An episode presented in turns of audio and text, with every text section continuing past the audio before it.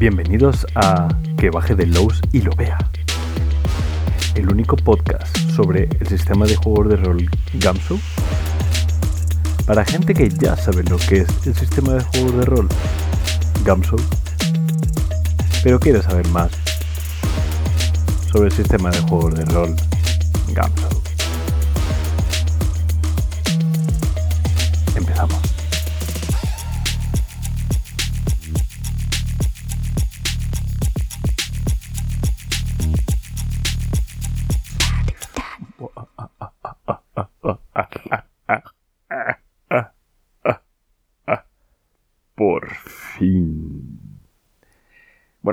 Ya podemos dejar de hablar del rastro de Chulu. Ahora vamos a hablar de la enjundia, de lo bueno, de lo rico, del rey de amarillo.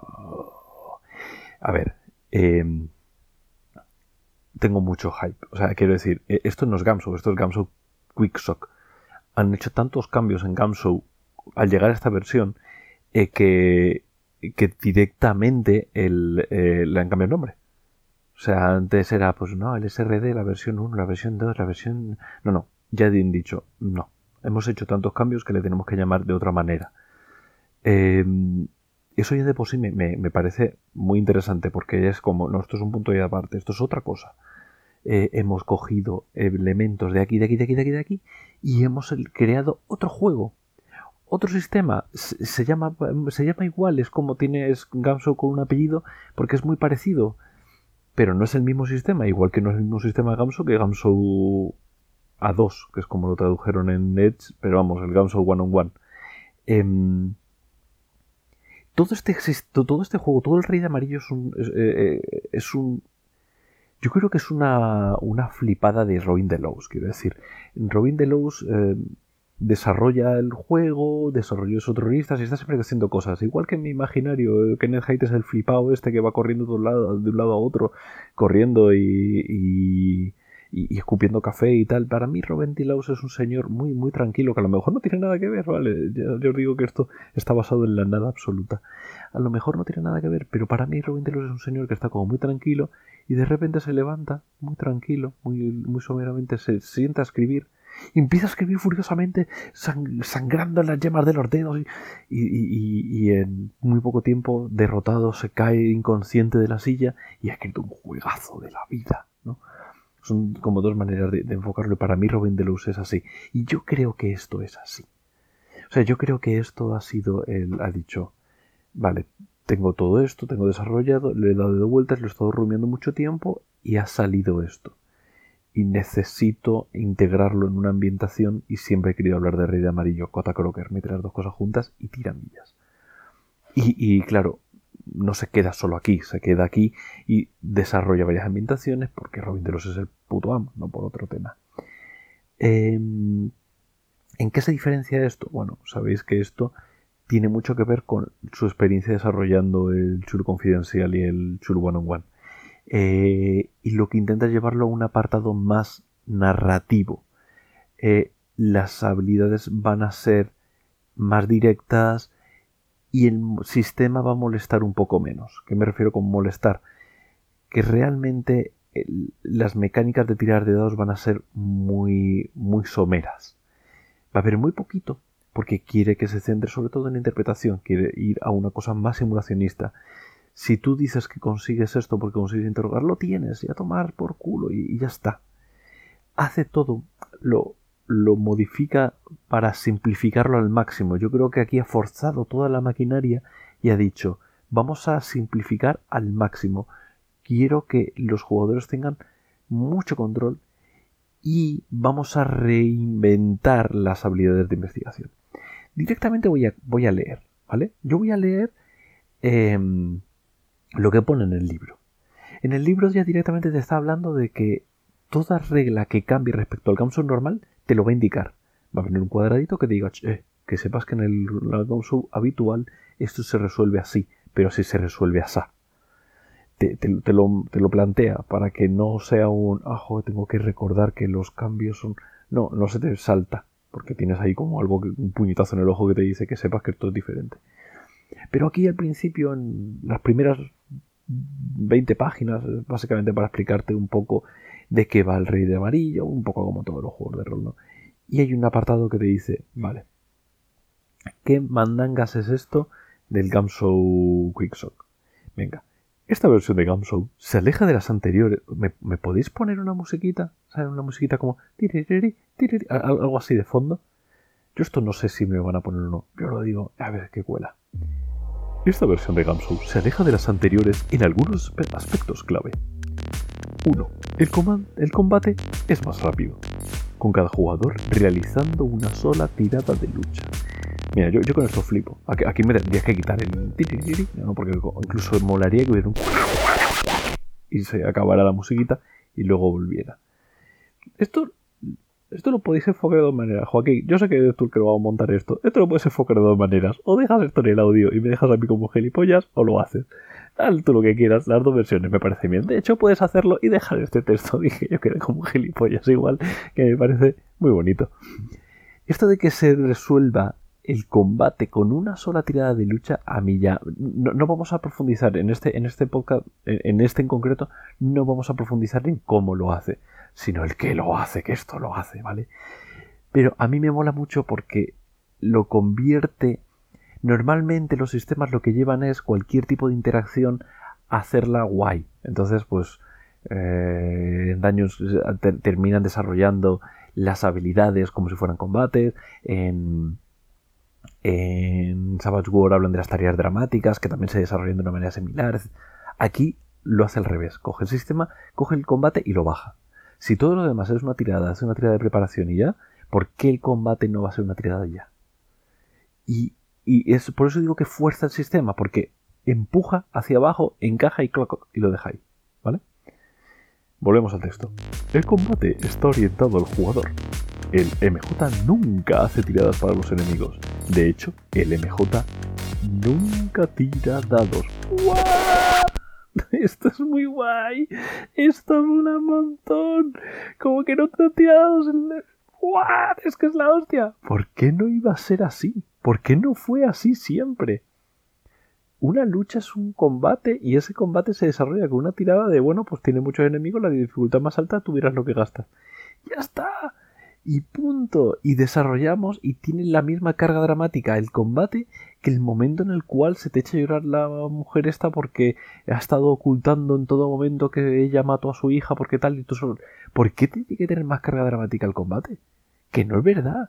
Que la carga dramática estamos habituados a meterse en el combate porque visualmente es muy llamativo y en la narrativa eh, de series, de pelis y tal, el combate es un recurso muy interesante para dar ritmo. Pero estamos hablando, estamos en una mesa hablando unos con otros. ¿Por qué no le voy a dar ritmo a todo lo demás? ¿Por qué necesito meterme unos combates de, de una hora, de media hora, cuando desarrollo una escena de investigación en dos minutos? Esto le lleva todo al mismo nivel. Y mola un montón que sea así. Sigamos. El combate es más abstracto, enfatizando lo que los personajes quieren lograr en la historia. Pues claro, pues claro, coño. Pero si estamos hablando todo el rato de que Ganso lo que hace es que tú gastas puntos para, para resolver una cosa de la manera que le apetece a tu personaje. ¿Por qué no va a ser así en la lucha? ¿Por qué no digo, vale, pues en esta, esta lucha yo lo que quiero es que huyan? Tengo 10 enemigos y yo le voy a partir la cara tanto al primero que los otros huyan. Voy a coger la tapa del cantarilla, se la voy a meter en la boca y voy a apretar. Yo lo que quiero es que los otros acojonen. Estoy peleando, pero realmente estoy intimidando al resto. Venga, vale, pues la tira. Es que es tan guay, es tan guay. Bien, seguimos. La salud ya no es un recurso que determina lo cerca que estás de morir. Voy a seguir leyendo. Los personajes que resultan heridos en combate o cuando se encuentran con obstáculos físicos cogen cartas de herida, que ejercen varios efectos según el tipo de daño que han sufrido. Es decir, ahora la salud, la cordura, todo esto, todo esto lo que vamos a hacer es em, usarlas como parámetros para el daño y el daño no va a estar asociado a un número. Esto que se queja mucho de, te meten 40 tiros, te quedas a uno de vida y luego te soplan y te mueres. ¿Por qué te, mueres cuando te soplan y no con el tiro número 7? ¿no? Esto se desarrolla y se desarrolla con cartas. Eh, ya lo veremos más adelante cómo se desarrolla, pero que sepáis que es eso, que a ti te van a ir dando cartas dependiendo de lo que hagas. Si has jugado su confidencial, sabes cómo va esta mandanga, porque es muy similar. La estabilidad ya no es un recurso que mide lo cerca que dejas de estar en, de dejar el juego debido a un colapso emocional. Los personajes que fallan en de estabilidad para resistir el daño emocional reciben cartas de conmoción que ejercen varios efectos adaptados a la situación. ¿What? Y veis que está desarrollándolo igual. Las tiradas de lucha son como las tiradas de estabilidad y tú puedes morir de una manera o de otra, pero se desarrolla igual. Todo lo rebaja, todo lo baja esto, todo lo baja a su mínima expresión, porque quiere que te centres en otras cosas. Y las cartas son elementos narrativos. Las heridas o las conmociones son elementos narrativos. Y es que mola tanto que sea eso. Es que mola tantísimo. Es que es, es que es que es que me flipo. Los personajes mueren cuando acumulan demasiadas cartas de vida o, dejan el juego debido a una tensión mental permanente cuando acumulan demasiadas cartas de conmoción. Que, mola mucho. Que da igual, ya no tenemos menos de es que ya simplemente es esto que tú tienes muchas cartas y la lías no te caben en la mano y mueres. Y es que mola tanto. Y es que tan guay todo esto. O sea, es que como no... Y es que es tan la hostia. O sea, de verdad, de verdad que, que es que me flipo tanto. Me flipo tanto. En fin. Una vez ya tenemos esto, ya empezamos un poco a, a, que, a cómo va eh, todo esto de las de, de, de, de creación de puntos, tal y cual. Lo más importante, bueno, es lo de siempre. Esto es un poco como el rastro de chulo. Hay dos tipos de juego, el horror y aventura oculta. Aventura oculta simplemente es que tienes más puntos para gastar. Vais a ver que luego, esto ya lo veremos en siguientes, en siguientes podcasts, veréis que, que realmente el diseño de personajes es de una manera un poquito diferente. Da igual. Lo importante es eso, que hay dos modos, que está el modo en el que te van a curtir el lomo y el modo en el que vas a poder ser un poquito más sensato y liarla un poco tú. Luego te comenta directamente que en el desarrollo de habilidades te dice que sepas que te marcamos en cursiva las habilidades interpersonales porque te dan cartas. Y tú sabes que las cartas hacen heridas. Y tú sabes que las cartas te hacen conmoción. Y si has jugado a Chulo Confidencial, tú sabes que las cartas son de alguna manera eh, cosas que en el futuro vas a poder utilizar. Eh, un poco como el mazo de aventuras de Savage War, un poco cómo generar nuevos elementos en Fate, nuevos estados, ¿no? O sea, quiero decir, esto recoge cómo ha cambiado el mundo de los juegos desde el 2009. Robin Delos desde el 2009 o 2007, bueno, cuando saliera, desde ese momento se queda así sentado en una silla y años más tarde dice, un momento, y se pone a escribir y recoge todo lo que ha pasado, todo lo que ha estado saltando desde an todo. Y lo vomita en este sistema en el Quicksock que lo que hace es llevarlo más abajo, llevarlo más profundo, dejar que se pose y quitar el agua y dejar el aceite. O es al revés. Da igual, me, habéis entendido. Em, te está generando eso, está creando cartas, que también cartas es un elemento que está muy de moda, ¿no? Hay muchos juegos que ahora utilizan eso, lo utilizan un poco de una manera un poquito mm, cutre porque es la manera de venderte un mazo de cartas y sacar más pasta. Pero es verdad que, que las cartas están muy integradas en el imaginario de los de rol, por lo tanto lo puedes hacer y mola mucho que se pueda integrar y que, y que todo sea narrativo que no sea que de repente tengo un elemento abstracto de que he gastado un, tercio de mi salud. ¿Qué significa que he gastado un tercio de mi salud? ¿Que voy a morir a los 70 en vez de los 90? ¿Qué significa que he gastado un tercio de mi salud? No, significa que tienes un, brazo roto, que se te ha bornado la vista o lo que sea.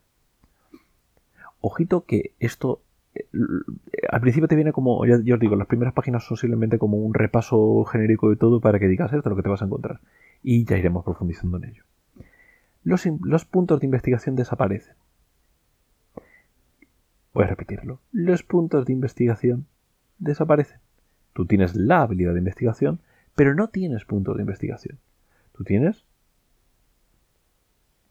Evalúas sinceridad. Tú tienes eh, balística o, lo que sea, ¿no? las habilidades que sean. Tú tienes esas habilidades y tú vas gastando. Entonces lo que gastas es tu energía.